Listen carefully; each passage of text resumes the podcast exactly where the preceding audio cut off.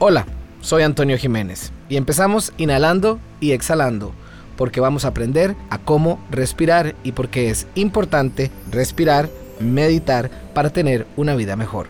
Hemos invitado a Ricardo Harvey, instructor de la ONG El Arte de Vivir, donde imparte cursos y actividades para eliminar el estrés a partir de técnicas de respiración, meditación y yoga.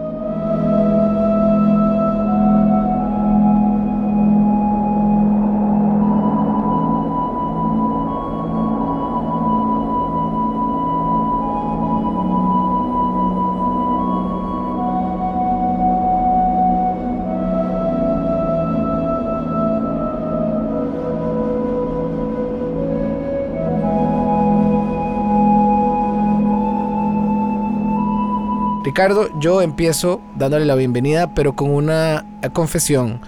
Esto me parece muy complicado.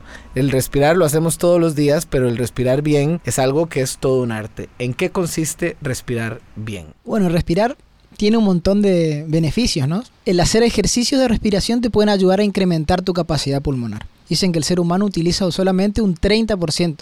Así que imagínate toda la energía que uno se está perdiendo por el simple hecho de no estar entrenando esos músculos llamados pulmones, ¿no? Tenemos ahí dos musculitos, por ahí nos vamos al gimnasio, hacemos de todo, pero a los pulmones no le damos mucha importancia.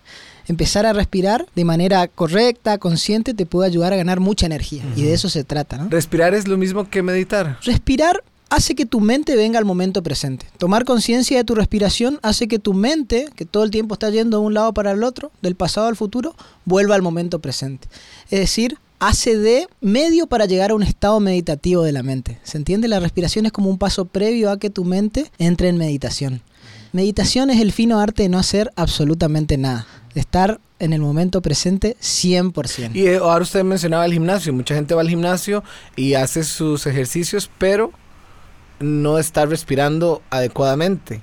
Está concentrado la mayoría de veces en otro tipo de cosas que no son la respiración. Claro, puede ser que esté más concentrado en cómo se ve su cuerpo, que es también una capa de la existencia. Se dice que hay siete capas. El cuerpo, la respiración, la mente, el intelecto, la memoria, tu ego y el ser. La respiración sería la segunda capa, a la cual muchas veces no le damos mucha importancia. ¿Cómo podemos, o más bien todos, podemos meditar o eso es solo para cierto tipo de personas? Todos, absolutamente todos podemos meditar. Desde el momento en que vos digas, bueno, tengo 20 minutos para sentarme a hacer absolutamente nada, meditación es realmente sentarte para que tu mente descanse. Porque la mente es la que no para. La mente vos te vas a acostar a dormir y tu cuerpo descansa, pero ¿qué hace la mente? Sigue. Entonces la meditación es un descanso para la mente. Y sí, vos te vas a sentar y la mente va a seguir con pensamiento, va a seguir qué es lo que tengo que hacer, planificando para el futuro, qué hice mal en el pasado. Hay que dejarla que siga con sus tendencias. El solo hecho de quedarse quieto va a hacer que eso en algún momento repose. Puede que durante 20 minutos tu mente haya estado muy agitada, pero cuando salís de la meditación y cómo se encuentra tu estado en ese momento, a eso es donde queremos llegar, a ese estado. Y hay diferentes formas de meditar. Entonces vamos a hablar de eso después de que escuchemos una audioaspirina que sin duda también nos puede ayudar a empezar a meditar, a respirar y a buscar un mejor estado para una mejor vida.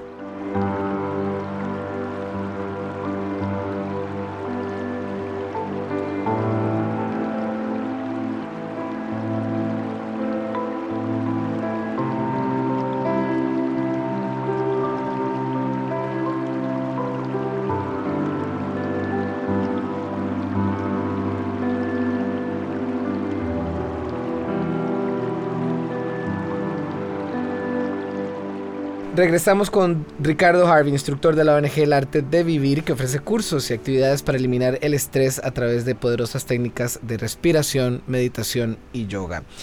¿Cómo aprendo las técnicas? ¿Cuáles son las técnicas para respirar y para meditar? Hay varios tipos de técnicas, ¿no? Miles, miles es una ciencia de la respiración milenaria, antiquísima. La que se enseña en el arte de vivir es una técnica llamada Sky o Sudarshan Kriya, en el cual hay tres tipos de, de respiración diferentes. Pranayama, que te ayuda a incrementar tu capacidad pulmonar. Bástrica, que es una respiración que te ayuda a ganar mucha energía. Y el Sudarshan Kriyansi, que es una respiración cíclica que te ayuda a nivelarte emocionalmente y traer tu mente completamente al momento presente. O sea, se necesita de unos tres días aproximadamente para aprender la técnica que después hacerla un hábito, ¿no? Lo más importante es que después uno siga respirando. Eso hablábamos antes de la grabación, que como todo, la práctica hace al maestro. Hay que practicar porque si no es fácil también dejar de, de hacer los ejercicios y por ende no aprender a respirar. Exactamente. Así como en algún momento a todos nos costaba lavarnos los dientes, pero gracias a Dios generamos el hábito de hacerlo. Tenemos higiene dental, pero la higiene mental muchas veces la dejamos de lado, ¿no?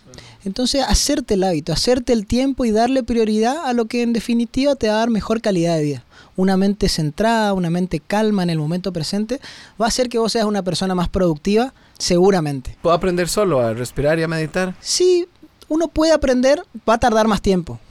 Siempre cuando uno quiere hacer las cosas solo tarda un poquito más de tiempo. Teniendo una guía que te ayude, que te haga saltear los pasos de muchas generaciones de maestros que han venido enseñando, te va a ayudar a llegar más rápido al objetivo que es una mente en paz. Una mente en paz y a veces lo que nos quita la paz es un dolor de cabeza. La respiración ayuda a oxigenar el cerebro y a oxigenar la cabeza y a eventualmente aminorar el, el impacto de un dolor de cabeza. Exactamente. El, nuestra mente eh, que va para el pasado y va para el futuro constantemente te está generando estrés.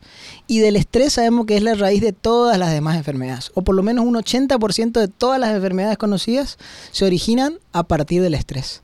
Si podemos tener la habilidad de traer una y otra vez nuestra mente, calmarla, va a hacer que las enfermedades de a poquito vayan desapareciendo. Aproximadamente yo hace 5 años que medito todos los días y yo no he tomado una aspirina desde que comencé con la regularidad, digamos, en, en la práctica diaria, digamos. Uh -huh. Y es literal. Usted no toma medicamentos. No porque no, no, porque no me enfermo, digamos. ¿Se entiende? no me enfermo, entonces por eso no necesito tomarlos. Claro. Y, cuando, y no me automedico, muy importante. Eso es muy importante. Y cuando, cuando hablamos de, de, meditación y relajación y respiración, mucha gente dice, bueno, pero es que eso a mí no me sirve, yo ya lo probé, eso no funciona.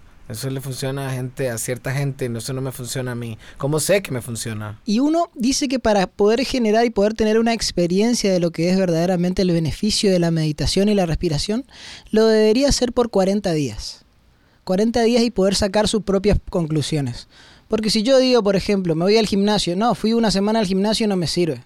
¿Vos qué me dirías? No, andate tres meses al gimnasio, fíjate cómo crecen Todos los, los días, músculos, claro. ¿entendés? Claro, Ajá. es lo mismo. La mente no quiere ser entrenada, la mente viene haciendo de la suya hace muchos años y así quiere seguir. Y la meditación es un entrenamiento para la mente. Y para terminar, es muy fácil hablar de la teoría, pero cuando uno tiene al compañero de trabajo en una situación de estrés, cuando va en el carro con los hijos y los hijos se están peleando atrás, este, cuando eh, tiene una, un problema familiar, ¿cómo hace para controlar y para respirar? Eso solo se hace en espacios donde uno está ausente de ese tipo de, distorsiones o puede en esos momentos distorsionados meditar, respirar y decir, ok, aquí voy a abrir un espacio para... Puede.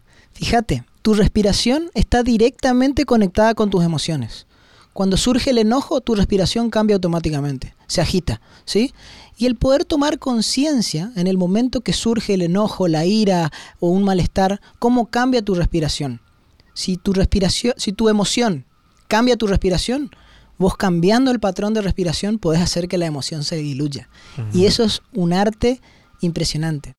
Muchas gracias Ricardo por conversar con nosotros de este tema que apasiona a mucha gente porque sin duda ha adquirido una relevancia especial en los últimos años en todo el mundo. Y vamos a escuchar una audiospirina para terminar el podcast eh, de este tema y sin duda también para empezar a practicar a respirar porque es, es uno de los elementos que nos ayuda a tener una vida mejor.